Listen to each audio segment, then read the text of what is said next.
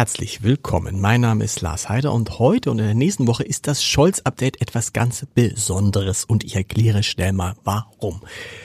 Ich hatte vor kurzem die Gelegenheit mit Klaus von Donani, dem ehemaligen Hamburger Bürgermeister, dem ehemaligen Bildungsminister in der Bundesregierung, einem der letzten wirklich großen Politiker aus der Ära von Willy Brandt ein langes Gespräch zu führen. Anlass war sein 95. Geburtstag. Und in diesem Gespräch ging es erstaunlich viel, wie ich fand, sehr, sehr viel um aktuelle Politik, um Olaf Scholz, um die SPD, um die FDP, um die Grünen. Und da dachte ich, das passt eigentlich ideal hier in das Scholz-Update. Und deshalb gibt es heute den ersten Teil dieses Gesprächs mit Klaus von Donani, 45 Minuten, wie Sie, wie ihr das kennt. Und nächste Woche dann den zweiten Teil. Und ich kann versprechen, dieser Mann spricht wirklich Klartext. Also wer klare Worte über Politik mag, der wird diese Woche und nächste Woche sein großes Vergnügen haben. Viel Spaß jetzt mit Teil 1 Klaus von Donani. Ich bin so wie ich bin. Das Scholz-Update, der Kanzler-Podcast der Funke Mediengruppe.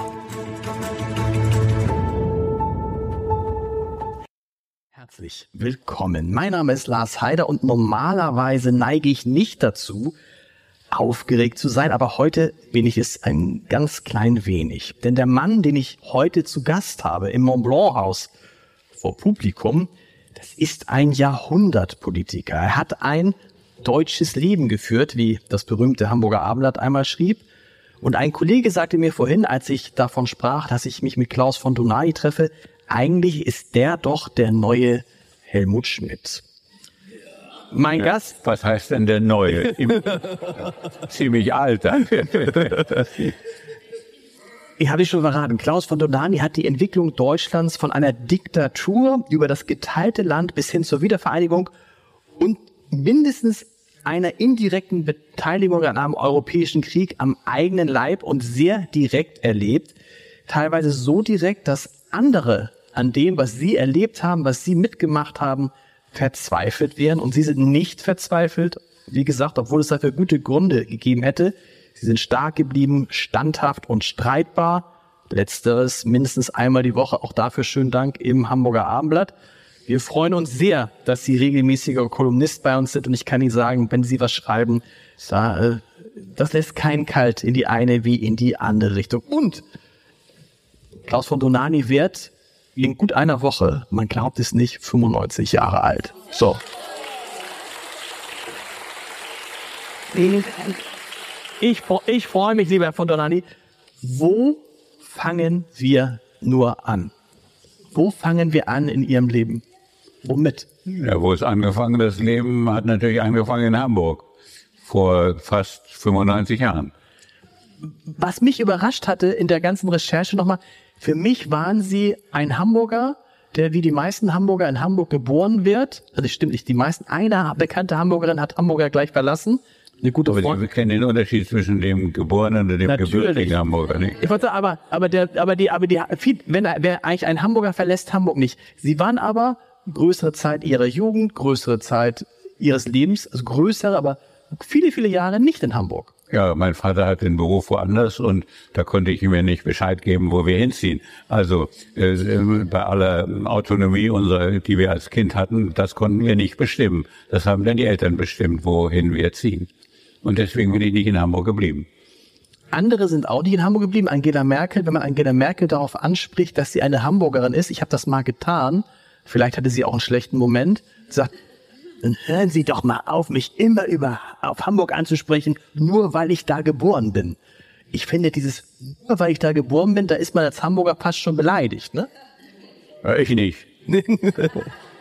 Haben Sie mal mit ihr über Hamburg, haben Sie mal mit ihr über Hamburg gesprochen, über Ihr Verhältnis zu Hamburg? natürlich, natürlich. Insbesondere, Sie wissen ja, äh, dass das Geburtshaus in der Isestraße, genau. nicht wahr? Ja, ja.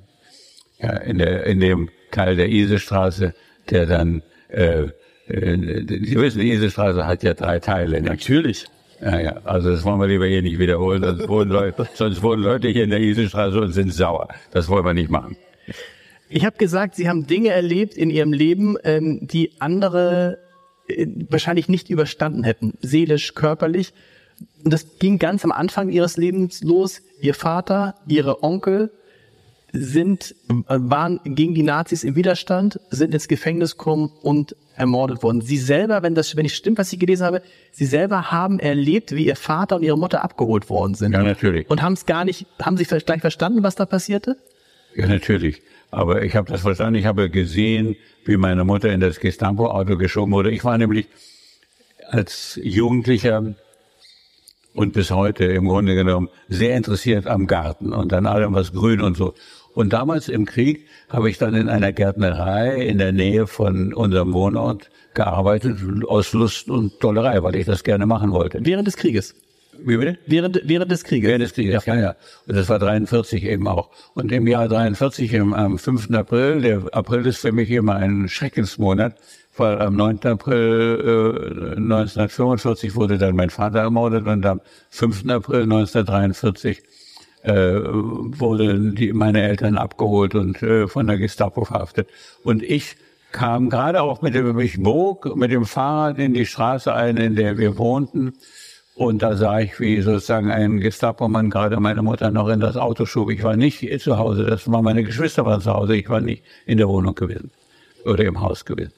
Und dann waren Sie allein zu Hause mit Ihren, mit Ihrer Schwester und Ihrem Bruder? Zu Hause, ja. Und wir waren relativ lebenstüchtig. Wir haben alle Dinge, sowieso viele Dinge gemacht und äh, beeinträchtigt äh, im Sinne unserer Lebensbedingungen äh, waren, waren wir nicht. Aber uns fehlt natürlich sowohl Mutter und Vater unendlich in diesem Alter. Das ist, äh, können Menschen schwer verstehen, die das nie erlebt haben. Ich habe mich gefragt, wenn man solche Eltern hat, ist wie stolz, ist man dann sehr stolz oder kommt so ein Moment, wo man denkt, ich hätte euch gern länger behalten? Was, was überwiegt da? Natürlich hätten wir sie gerne länger behalten. Meine Mutter ist dann, ist völlig zerbrochen an der Geschichte, weil er, sie Schwierigkeiten hatte.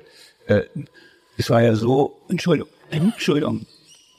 Ja, muss man, äh, muss man sagen, ihr Vater ist dann tatsächlich hingerichtet worden ja. und ihre Mutter ist aber aus dem Gefängnis wieder rausgekommen ja, und hat dann noch. Ist wieder rausgekommen. Aber nein, Sie haben nach Stolz gefragt. Ja. Nein, natürlich. Leute haben immer wieder versucht, uns einzureden, wir seien was anderes als die anderen Deutschen. Und ich habe immer gesagt, das ist Unsinn. Wir sind ja gar nicht geprüft worden. Wie ich mich verhalten hätte, weiß ich nicht. Es waren ja, äh, Sie verhaften mich ja nicht, wenn ich hier etwas sage, was Ihnen nicht gefällt. Nein. Oder? Das kann ich zusagen. Soweit kann ich, soweit kann ich gehen.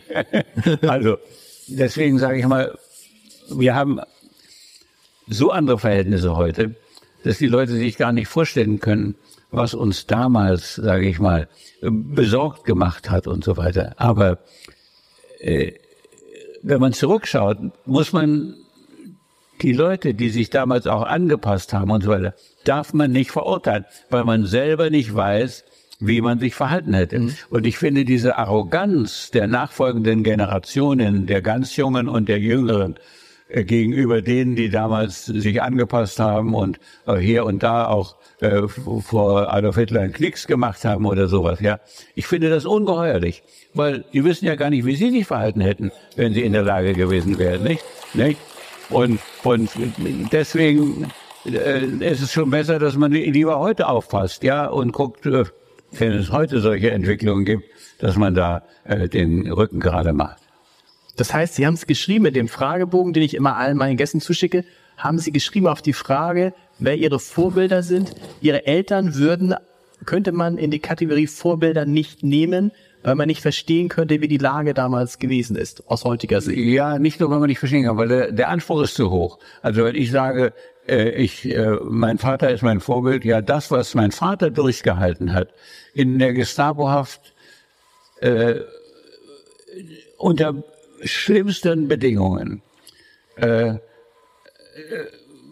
so dass die Ärzte eigentlich gewusst haben, er stirbt jetzt auch. Und dann haben sie ihn trotzdem noch wieder nach, zurück nach Sachsenhausen ins KZ gebracht. Ähm, das ist für uns zu hoch als Vorbild. Mhm. Das, da kann ich mich nicht dran messen. Das ist für mich, der Maßstab ist einfach falsch. Das ist nicht mein Maßstab. Aber andere Leute sind schon Vorbilder. Ich hab, jetzt fahren Sie doch mal fort mit dem, was Sie mich gefragt haben. Willy Brandt ist ein Vorbild. Willy Brandt ist ein Vorbild, haben Sie Ja, gesagt. Willy Brandt auch, äh, ist äh, auch wirklich sehr stark Walter Scheel. Walter Scheel hat ja eine ganz ungewöhnliche, äh, einen ungewöhnlichen Lebensweg gehabt. Ähm, der war ja im Krieg, war er Jagdflieger.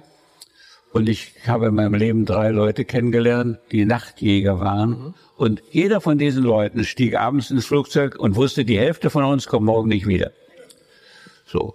Und das ist eine ganz besondere Generation geworden, diese Leute, ganz besonders. Und Scheel hatte diese Form von Mut. Und ja, Scheel war ein, für, äh, ein wichtiger Kontakt für mich und dann nachher dann auch für Willy Brandt, um überhaupt diese sozialliberale Koalition zustande zu bringen 1969. Und ähm, das war ein ungewöhnlicher Mann. Und äh, das merkte man immer an, ja, hoch auf dem gelben Wagen und er war lustig zugleich und ein ganz ungewöhnlicher Mann und eben mit großer Courage und äh, in der Debatte um das Misstrauensvotum im Jahr 1972, das ist ja, da sind sie ja noch alle gar nicht geboren gewesen. In, äh, in diesem, in diesem Jahr hielt er diese ungewöhnliche Rede, eine unglaublich mutige Rede, die ja fast am Abgrund sozusagen der Koalition gehalten worden ist. Und das war, äh, Walter Scheel war auch ein Vorbild für mich, ja. Okay. Wir haben, wir haben Willy Brandt schon angesprochen. Sie haben alle, sowieso alle Kanzler kennengelernt, aber auch alle sozialdemokratischen Kanzler sind jetzt vier. Willy Brandt, Helmut Schmidt, Gerhard Schröder und Olaf Scholz. Ich wollte eigentlich später dazu kommen, aber ich steige jetzt mal da ein.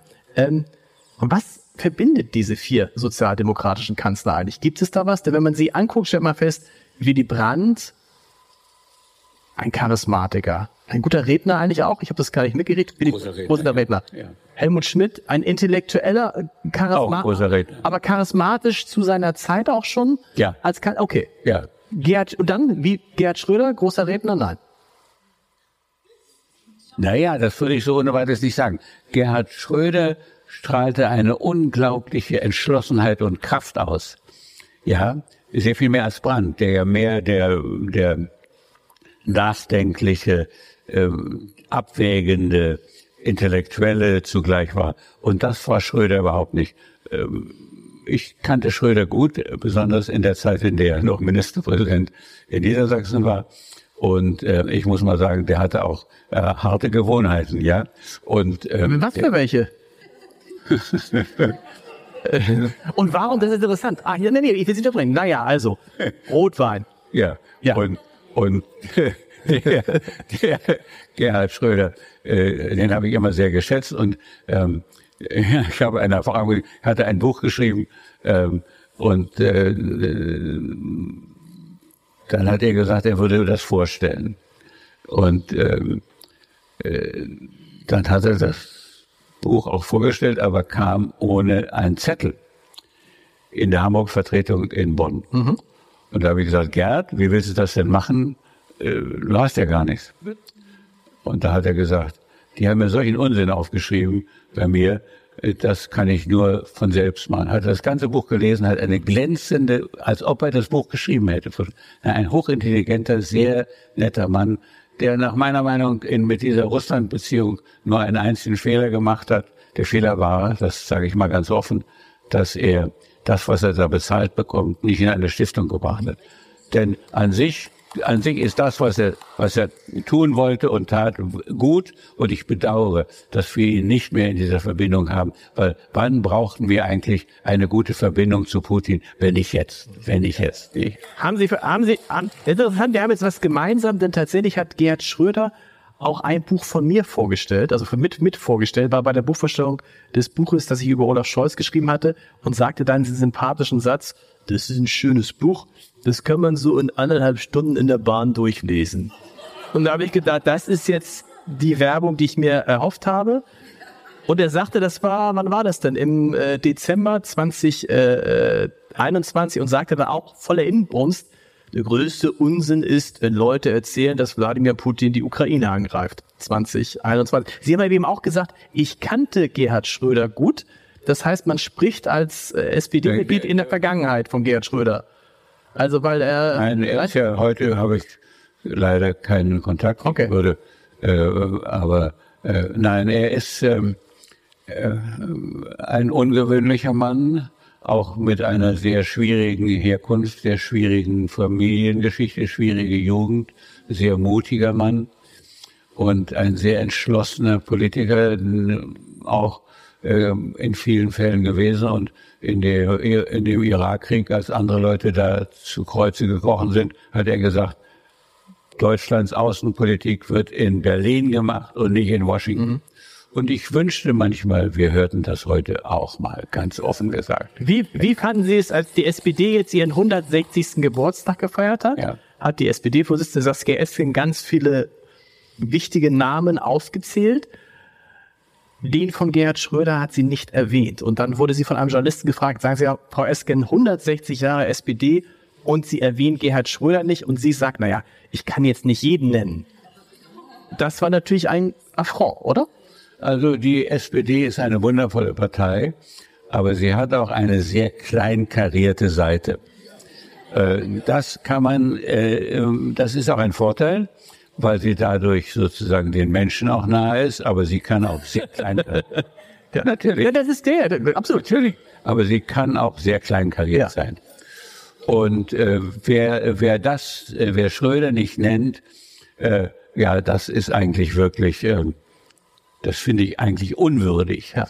Denn, denn der ist natürlich äh, ein, auch ein bedeutender Kanzler in seiner Zeit gewesen. Er hat ganz ungewöhnliche Dinge gemacht. Zum Beispiel hat er eben den Irakkrieg nicht, uns nicht mit reinschleppen lassen. Also. Und man muss ja sagen, wenn man jetzt guckt, was ist dann übrig geblieben? Die Agenda 2010. Ja. Richtig. Durch die, durch die er eigentlich am Ende seine Kanzlerschaft verloren hat. Das war aber, die Agenda 2010 war etwas, was Angela Merkel über große Teile ihrer Regierung durchgetragen hat. Aber natürlich, also wir alle, das war eine, eine große Sozialreform, mutig und äh, auch konzeptionell gut oder äh, auf jeden Fall äh, in ihrer klaren Ausrichtung gut. Da konnte man natürlich auch widersprechen, dass man dieses und jenes vielleicht, aber die Ausrichtung war richtig. Und äh, das hat natürlich ähm, äh, verdanken wir natürlich äh, Gerhard Schröder. Nein, der ist ein, ein ungewöhnlicher Mann und ein Mann, den man auch respektieren sollte. Und wie gesagt, hätte er nur das Geld, was er da verdient hat, äh, in eine Stiftung gesteckt, dann würde ich ihn heute noch äh, die Hände mit beide Hände schütteln und sagen, Gott sei Dank, dass es dich gibt. Aber so hat er natürlich ein Problem, weil das immer die Leute immer denken, naja, der hat da sozusagen äh, für Geld etwas gemacht. Was ich glaube, ihm nicht entspricht, aber äh, es ist eben das Ergebnis. Und manchmal muss man eben auch Ergebnisse tragen, wie man sie eben verursacht hat. Das ist eben dann manchmal so. Ja. Wann haben Sie zum ersten Mal gedacht, dass Olaf Scholz Bundeskanzler werden kann? Das ist ja der vierte Kanzler. Also haben Sie haben, fragen Sie mich doch lieber, dass Olaf Scholz Bundeskanzler werden will. Ja, gut, werden will, das, das, das wahrscheinlich, ja, okay, fragen wir das mal. Werden will wahrscheinlich vor 30 Jahren. Ja, äh, sehr früh. Sehr früh. Ja. Wie, aber, aber, wie, aber, aber nicht, in der Zeit, nicht in der Zeit, in der er nichts für vernünftig fand, was ich hier tat, ja. äh, als Bürgermeister, sondern mich massiv als Juso äh, bekämpfte, weil er natürlich äh, so weit links war. Das waren ja nicht nur äh, war so weit links, wie ich kaum denken konnte. Aber naja, ist ja wahr. Aber, aber ähm, er hat das alles wie alle Leute, also es gibt ja diesen, diesen Satz angeblich von Churchill, dass alle vernünftigen Leute in ihrem Leben Kommunisten gewesen sind. Äh, das halte ich für falsch. Ich bin nie einer gewesen, aber ich bin mein ganzes Leben lang, äh, bin ich immer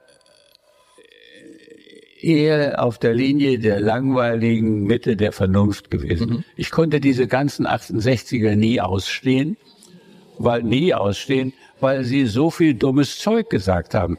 Das war alles sehr schön klang, aber wenn man mal nachdachte, alles nicht möglich. Ein bisschen so, entschuldigen, wenn ich das sage, wie das, was Frau Baerbock heute versucht. Das geht auch alles nicht, auf jeden Fall nicht so. Und und das ist natürlich, äh, ich habe nichts übrig für solche Leute, die irgendwelche, also mit der feministischen Außenpolitik oder die das ganze Wirtschaftssystem umkrempeln. Wenn sie Freiheit haben, dann kriegen Sie eine gewisse Form von Kapitalismus, ob Sie wollen oder nicht. Wenn Sie die Freiheit, wenn Sie den Kapitalismus nicht wollen, in der Form, in der sich als Marktwirtschaft entwickelt oder auch anders, wenn Sie das nicht wollen, dann müssen Sie die Freiheit abschaffen. Denn wenn Sie Freiheit haben, dann konkurrieren die Unternehmen und dann kommt das raus, was wir haben. Und das vielleicht äh, ist meine Jugenderfahrung eben doch sehr früh gewesen. Mensch, bleib realistisch, ja. Mhm. Und das hat mich immer zu einer so vielleicht etwas vernünftigen, langweiligen Mitte aber, gebracht. Aber was hat Sie dann in die SPD geführt?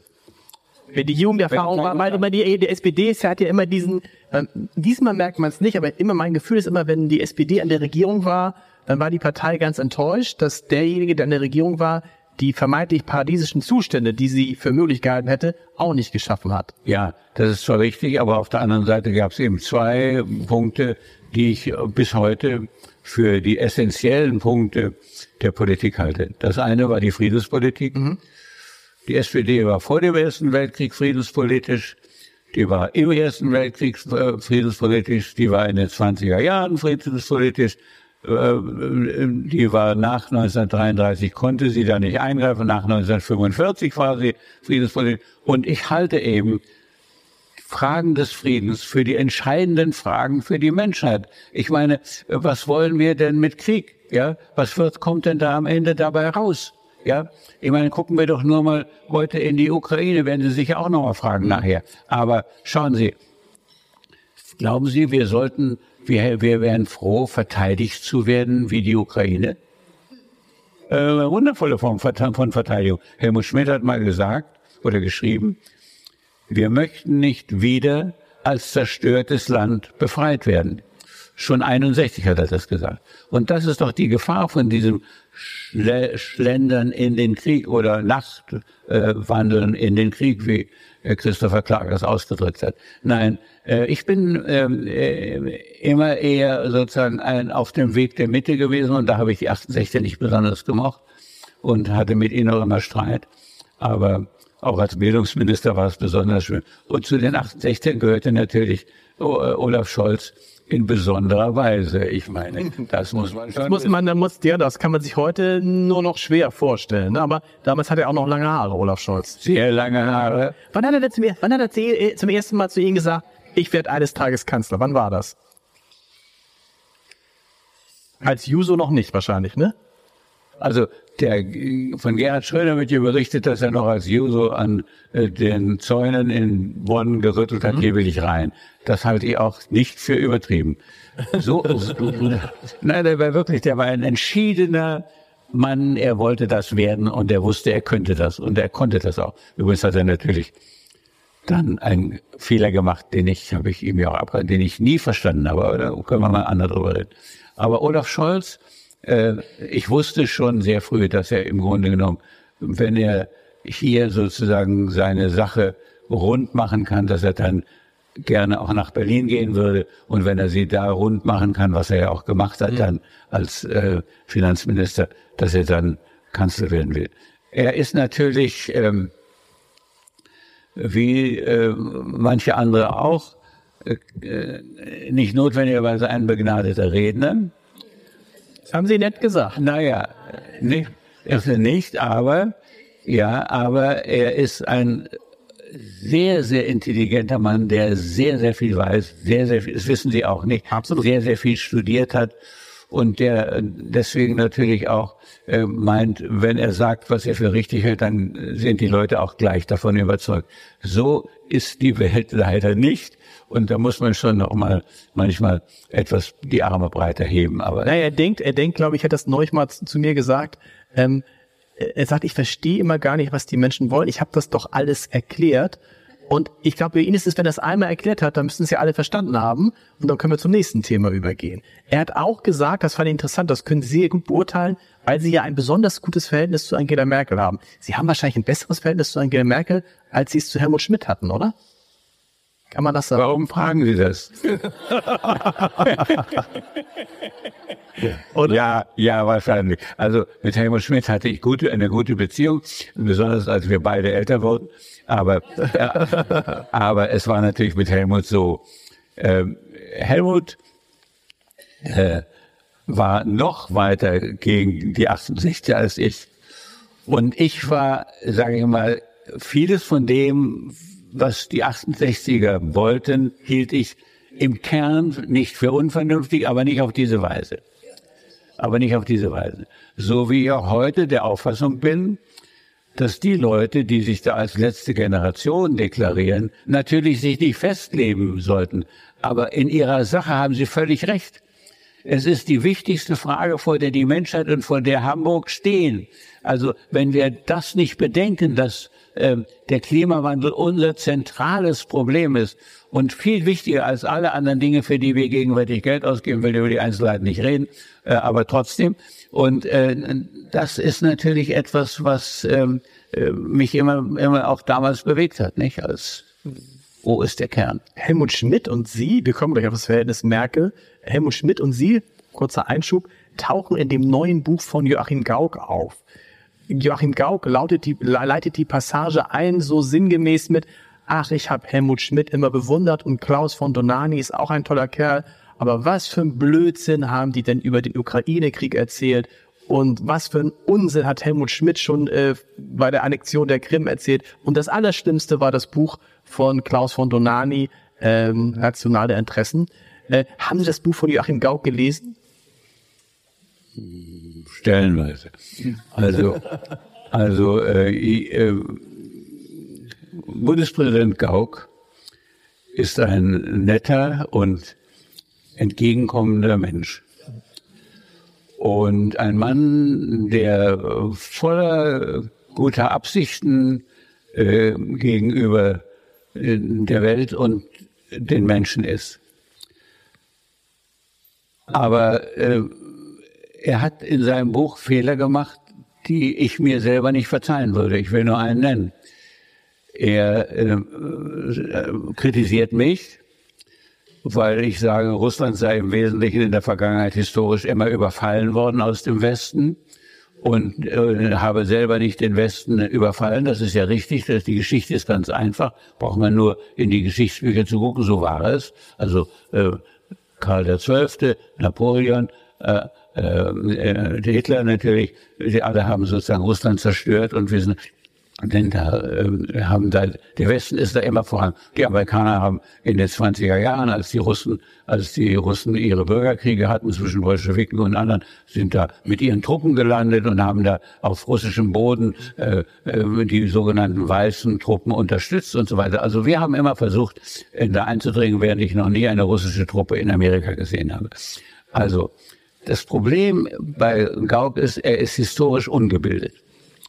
Das ist einfach so. Und, das, und dann schreibt und dann schreibt er in Kritik, mich kritisierend, ja, aber es sei doch klar, dass Russland auch nach Westen marschiert wäre. Das zeige sich doch in der Schlacht von Poltava im 18. Jahrhundert. Die Schlacht von Poltava, meine Damen und Herren, war die Schlacht gegen Karl XII. aus Schweden, der aus Schweden den Versuch gemacht hatte, Moskau zu erobern. Und dann von der russischen, von russischen Truppen schließlich gestoppt wurde. Und der entscheidende Schlag gegen diesen Aggressor äh, Karl XII. wurde in der Schlacht von Poltava getroffen. Und nun daraus zu schließen, nur weil er von da an dann auch weiter nach Westen gegangen ist, um den endlich zu verfolgen und dem, dem Unsinn ein Ende zu bereiten, zu sagen, die Schlacht von Poltava sei ein Beweis dafür, dass Russland nach Westen dränge, ist mit Verlaub zu sagen, ein politischer, historischer Fehler, der eigentlich schon in der zwölften Klasse nicht mehr gemacht werden darf. Und insgesamt muss man sagen, ich habe das Buch ganz gelesen. Ich glaube, Joachim Gauck hat bessere Bücher geschrieben. Das Thema haben wir auch besprochen. Olaf Scholz. 2018 saß ich mit ihm zusammen, da hat er mir erzählt, wie er dann Kanzler wird 2021 und ich habe innerlich herzlich gelacht. Am Ende ist es genauso gekommen, wie er es erzählt hat. Und einer, ein Satz war, die Leute werden 2021 merken, dass es mit der Merkel eigentlich doch ganz gut war. Und dann werden sie gucken, wer ist so ähnlich wie die Merkel und dann bin ich, also nicht ich, sondern Olaf Scholz da Und dann sagte, ich bin ja so eine männliche Merkel. Ist Olaf Scholz eine männliche Merkel? Ich frage Sie das, weil Sie es wirklich sehr gut beurteilen können. Sie kennen Olaf Scholz lange und sehr gut und Sie kennen Angela Merkel lange und sehr gut. Man kann sagen, das ist eine Freundin von Ihnen. Ich bin ja persönlich wirklich befreundet mit ihr. Nein, ähm, ich glaube, ähm, beide sind Anhänger einer Politik der Mitte und der Vernunft. Äh, beide sind unter unterschiedlichen Umständen, weil es ist ja nicht mehr so, dass wie zu Merkels Zeiten Fragen der Pandemie, Fragen der Migration und so weiter, sondern plötzlich steht ja der Krieg im Mittelpunkt. Und ähm, da muss man sehen, dass das natürlich eine ganz besondere Situation ist, in der man auch Olaf Scholz nicht kritisieren sollte, wenn er nicht in der Lage ist, äh, im westlichen Bündnis wirklich eine eigene und alleinige äh, Linie zu fahren. Wir erinnern ja manche auch an die Bilder, die Merkel im Krach mit Trump gezeigt hat. Herr Trump, machen Sie mal hier so, nicht konnte man ja sehen, diese Fotos, nicht? Also, das ist natürlich in einer Kriegszeit, wo die Leute denken, ähm, dieser nette Herr aus den USA, der jetzt dort Präsident ist, der äh, äh, der muss ja nun auch irgendwo seine sieben Sachen zusammenhalten. Mhm. Und da ist natürlich Olaf Scholz in der schweren Lage. Also ich finde, was mir in Berlin gegenwärtig fehlt, und das hängt auch zusammen mit dem, was Sie über die SPD bei mir nachgefragt haben. Die SPD hatte, hat zwei DNAs, zwei. Frieden und Soziales. Mhm. Und gegenwärtig, und das ist irgendwie unnötig und bedauerlich, hört man nichts, hört man aber auch gar nichts aus der SPD in Berlin über, wie wir uns eigentlich den Frieden vorstellen. Und das würde ja nicht viel kosten. Das würde ja nichts kosten, darüber mal auch man kann ja da eine Arbeitsgruppe einrichten. Was machen wir in Deutschland, wenn wir Probleme haben? Wir gründen eine Kommission. Warum hat er nicht eine Kommission gegründet, die diese Frage mal äh, eruiert und so weiter? Und das fehlt mir. Ich hätte gerne, dass jedes Mal, wenn Waffen entschieden werden, in Berlin auch gesagt wird, aber für uns in Deutschland, in unserem nationalen Interesse, ist es wichtig, auch zugleich daran zu denken, wie schaffen wir dort Frieden. Dass das fehlt, finde ich bedauerlich und ich äh, weiß nicht, warum es nicht gemacht wird. Können Sie Intellektuelle verstehen? Und da gab es mehrere Gruppen, die in Deutschland vom Bundeskanzler gefordert haben, diesen Krieg zu beenden, also dabei zu helfen, diesen Krieg zu beenden, weil sie sagen, äh, es passiert so viel Leid, es ist besser, den Krieg jetzt zu beenden. Und Olaf Scholz sagt ja, das machen wir nicht erst, wenn Russland die Ukraine verlassen hat. Ja, also nun, äh, ja, vielleicht ist das also, wenn die Russen die verlassen, bis dahin braucht es sehr viel, wird sehr viel Blut. Und wissen Sie, man muss ja auch an die Zukunft denken. Und Russland ist nun mal unser nächster Nachbar. Äh, sicherlich nicht so mächtig, wie manche Leute immer gemeint haben, aber doch ein mächtiger Nachbar. Und auch wirtschaftlich hatte Russland ein erhebliches Potenzial. Und zwar nicht nur wegen der Rohstoffe, sondern auch wissenschaftlich und dann kulturell. Da gab es ja am Anfang dieses Krieges dann auch die Idee, keinen Tschaikowski mehr zu spielen und solchen Unsinn. Das haben wir ja nun inzwischen wieder geändert. Aber dieser Blödsinn, den haben wir ja nun dann auch wieder verlassen. Und ich finde eben, wir müssen eben sehen, dass wir mit dem Nachbarn Russland leben müssen. Es ist unser Nachbar.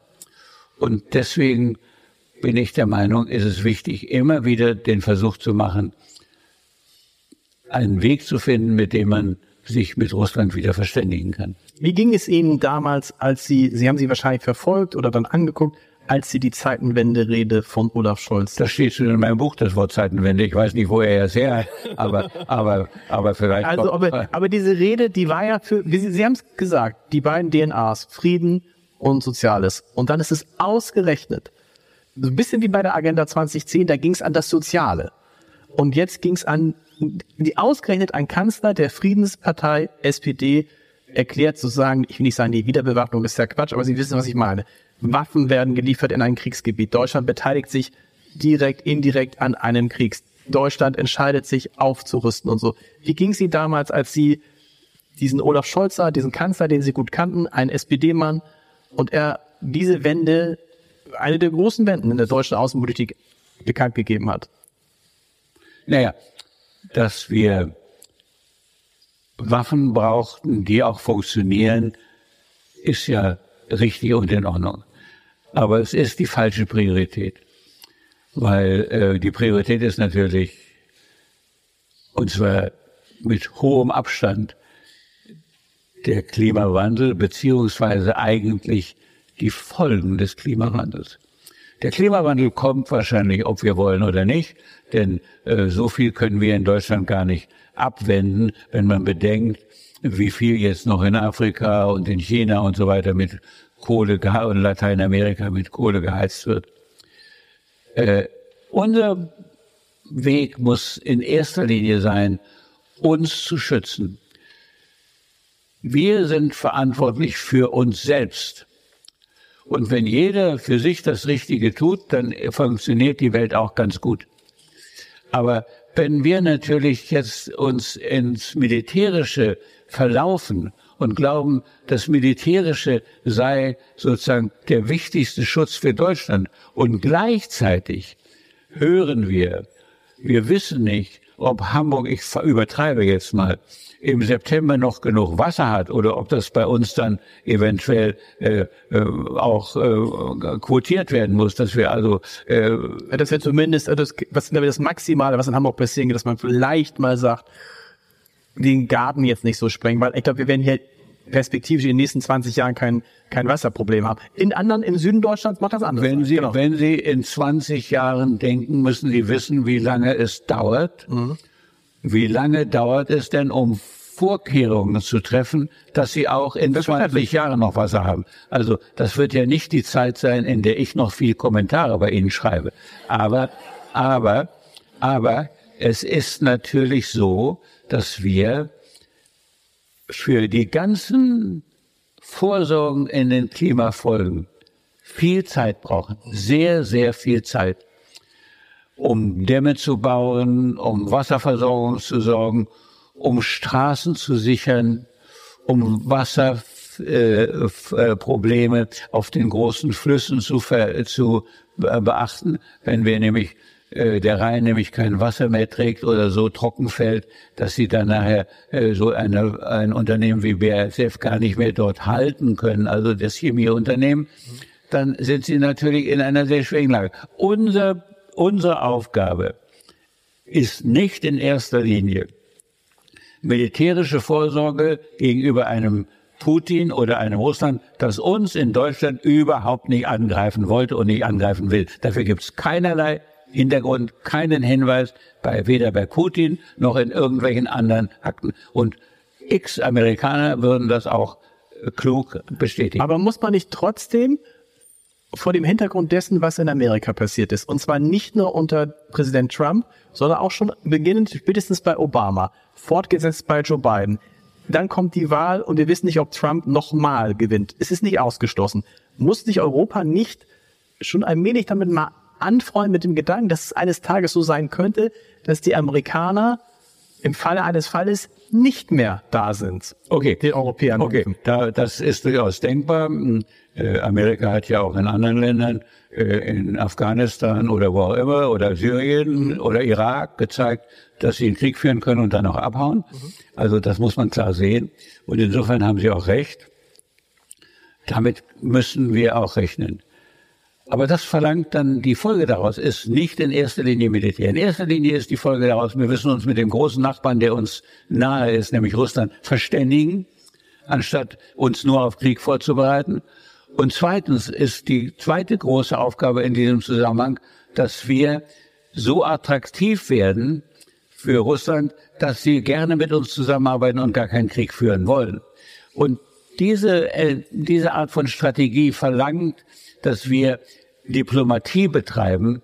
Und Diplomatie wird gegenwärtig leider ganz zurückgestellt. Es wird eben dann kommt der ähm, israelische Ministerpräsident, im, ich glaube im März oder sowas, äh, 2022 und äh, verhandelt äh, über Möglichkeiten der äh, des Endes der, der des Krieges, der ja gerade erst begonnen hatte. Und äh, dann stimmt Zelensky erstaunlicherweise sogar mehr oder weniger zu. Sie kennt den Vorgang, mhm. also Bennett nicht, weil der so. Und dann plötzlich ändert Zelensky seine Meinung. Und alle Leute, die davon was verstehen, sagen, der muss aus Amerika zurückgepfiffen worden sein. Unsere Adresse für Frieden in Europa ist nicht in erster Linie Putin, sondern in erster Linie die USA. Wir müssen dafür sorgen, dass die USA auch am Frieden in Europa interessiert ist. Und da bin ich eben, das habe ich ja auch geschrieben, nicht ganz sicher, weil die geopolitischen Interessen der USA ganz andere sind. Das stimmt, aber das ist die Frage ist, kann, hat die USA überhaupt ein Interesse, dass in Europa irgendwie ein Krieg ist, den sie unterstützen müssen, weil sich ja alles, was die USA, worauf sich die USA konzentriert, ist die Frage, wann greift China Taiwan an, greift China Taiwan an und was können wir dagegen, wie können wir das verhindern? Eigentlich, wir, wir, wir, wir im Sinne von wir, USA. Ja, okay, ja. die USA. Also Erstens natürlich ähm, äh, liegt Taiwan unmittelbar vor der chinesischen Küste. Und da muss man natürlich auch als USA Rücksicht darauf nehmen, dass wenn man weit weg davon ist und dennoch die alleinige Weltmacht zu sein hofft, als alleinige Weltmacht mhm. und dann auch hofft, dass Taiwan natürlich in absehbarer Zeit eine US-amerikanische Festung vor der Küste Chinas wird, dass man da vielleicht eine klügere Politik machen kann. Nämlich die Ein-China-Politik war ja bisher unbezweifelt. Und wenn dann Frau Pelosi, die äh, äh bis vor kurzem die Vorsitzende des Repräsentantenhauses und damit an dritter Stelle in der, wenn dem Präsidenten was passiert, dann ist erst die Vizepräsidentin dran und dann die Pelosi. Und Biden hat ja abgeraten, dass sie fährt und das Pentagon auch. Und sie ist trotzdem gefahren.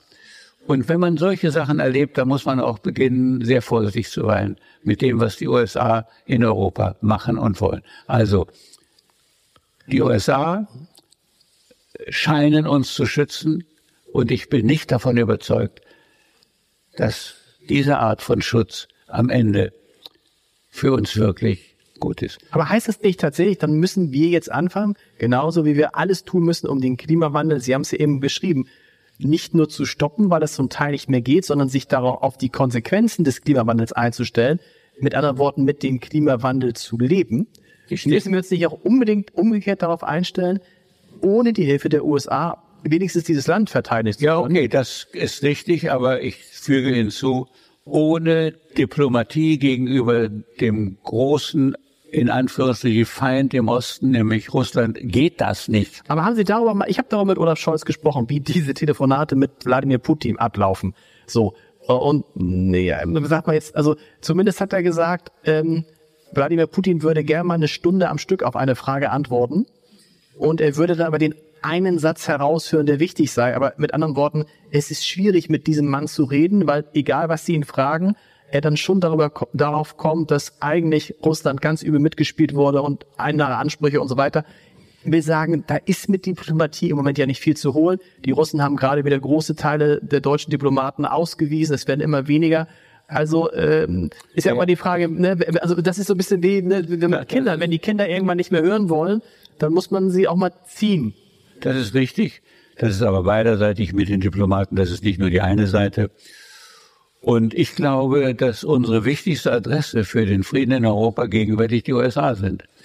Die USA äh, müssen zustimmen, dass man in der Ukraine einen Versöhnungsfrieden zustande bringen muss.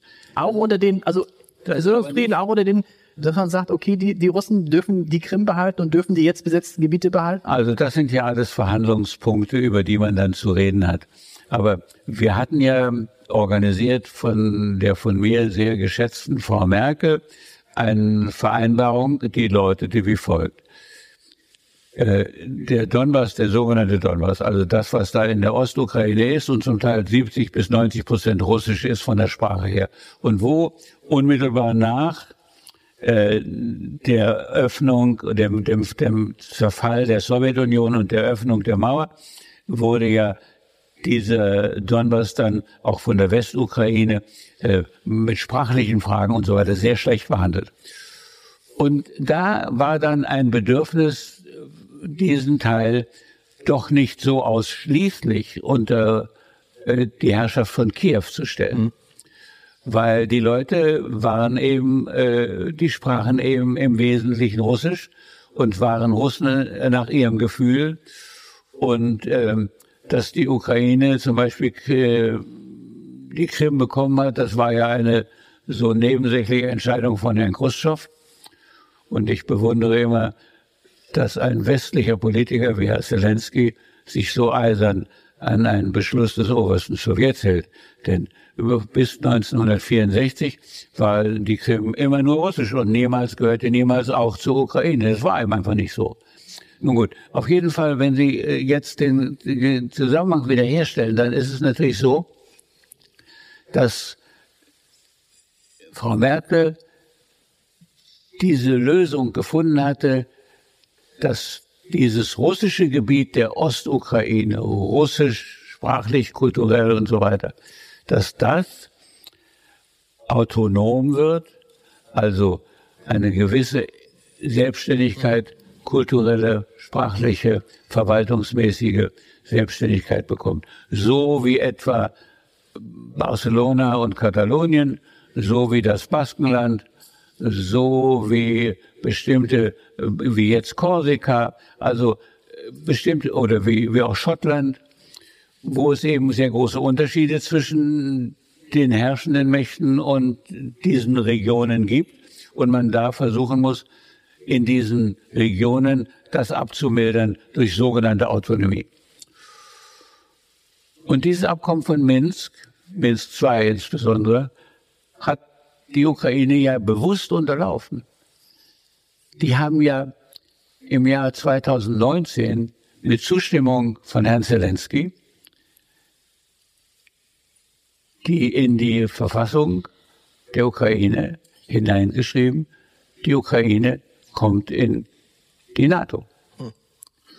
Und das ist natürlich für Russland eine völlig unerträgliche Situation gewesen, ja, zu glauben, man könnte äh, an, die, an der russischen Grenze zuschauen, wenn dort American Marines, also die, die amerikanische Elitetruppe, ihre Garnisonen aufbaut. Aber Olaf Scholz hat ja noch in einem seiner letzten Gespräche im Kreml, wir erinnern uns mit dem langen Kreml ist die falsche Adresse. Nee, aber im langen Tisch nochmal zu Wladimir Putin gesagt, Sie und ich werden es im Amt nicht mehr erleben, dass die Ukraine zur NATO kommt. Und wenn Sie sagen, die Ukraine hat das unterlaufen, es waren die Russen, als die Ukraine die Atombomben zugegeben haben, die gesagt haben, und wir schützen euch, vor, wir garantieren, dass euch niemand angreift. Wir sind eure Schutzmacht. Also das ist nicht äh, ist jetzt sehr kompliziert, das auseinanderzunehmen. Wir werden dazu wahrscheinlich nicht Zeit haben. Erstens war die Ukraine gar nicht in der Lage, über Atombomben zu verfügen. Die Verfügungsmacht über die Atombomben in der Ukraine lag nicht in der Ukraine, sondern lag in Moskau. Aber sie hatten die Bomben auf ihrem, sie hatten, auf ihrem Territorium gar genau. nichts machen. Ja. Konnte damit, sie hatte gar keine Befehlsgewalt, gar keine Möglichkeit, sie einzuschalten und so weiter. Zweitens war es nicht äh, äh ein sozusagen ein Geschenk an Putin, sondern ein Drängen der Amerikaner. Weil damals, äh, 94, eben es begann, dass in der Ukraine, die damals und heute ja immer noch auch sehr korrupt war, und die Leute begannen darüber nachzudenken, wie sie die äh, Köpfe da von den äh, Bomben abschrauben können und äh, das hohe, hoch äh, verdichtete äh, äh, herausholen können. Ja, ähm, und das ähm, äh, war der wahre Grund. Also wenn Sie bedenken, wie sehr die Amerikaner damals darauf gedrängt haben, dass das an Russland geht, um Sicherheit in der Verbreitung der Atomwaffen zu bekommen, dann kann man das nicht als ein Geschenk sozusagen, das die Ukraine an äh, Russland gegeben hat, feststellen. Dann gab es 1997 die Verständigung über bestimmte Bewaffnung und dann gab es 97 den Versuch von Clinton, die Länder in Osteuropa wie Polen, wie Litauen, wie Lettland und Estland in die NATO zu bringen. Und dann gab es dagegen einen heftigen Widerspruch von eigentlich all den klugen Amerikanern, die also sich in Russland auskennen, insbesondere auch der heutige Chef des CIA, also der Geheim, des Geheimdienstes von Herrn Biden in Washington. Alle haben gesagt, das ist hochgefährlich, das müsst ihr lassen. Clinton hat dann gesagt, äh, und da gab es eine große Anhörung im Senat, und da hat Clinton dann gesagt, ich brauche das aber, um die Wahlen zu gewinnen. Und was wir immer im Auge haben müssten, Herr Heider, ist, wir sind immer abhängig von amerikanischen Wahlen. Es geht dann meistens nur um drei Sitze im Senat, rauf oder runter. Und da müssen wir immer wissen, wo es hingeht. Und äh, da die Amerikaner ständig wählen, also die wählen ja ununterbrochen. Mhm. Also mindestens alle zwei Jahre wichtige Wahlen, ne? Ja. Nein, alle paar Jahre? Ja, alle zwei Jahre wichtige Wahlen. Ne? Nein. Die haben, äh, es ist doch so. Die Midterms und die Präsidentenwahlen, das sind die beiden wichtigen. Wahlen. Ja, alle paar, ja, alle zwei Jahre. Ja. Und die Wahlen beginnen an dem Tag, an dem sie gewonnen worden sind, neu. Genau. Oder verloren. Neu. Also in dem Augenblick, in dem äh, die Entscheidung getroffen wird, wenn jetzt gewählt wird in, äh, im November äh, 24, dann beginnt im Dezember 24 die Frage, wer wird dann aufgestellt? Genau, Denn wenn Herr Biden wieder gewählt wird, der wird nicht nochmal kandidiert, wer macht es mal? Und dann beginnt der ganze Kampf neu. Also es ist ein schreckliches Land hinsichtlich dieser dauernden Wahlen und das ist für uns in Europa hochgefährlich, weil wir eigentlich nur noch abhängig sind von den amerikanischen Wahlen.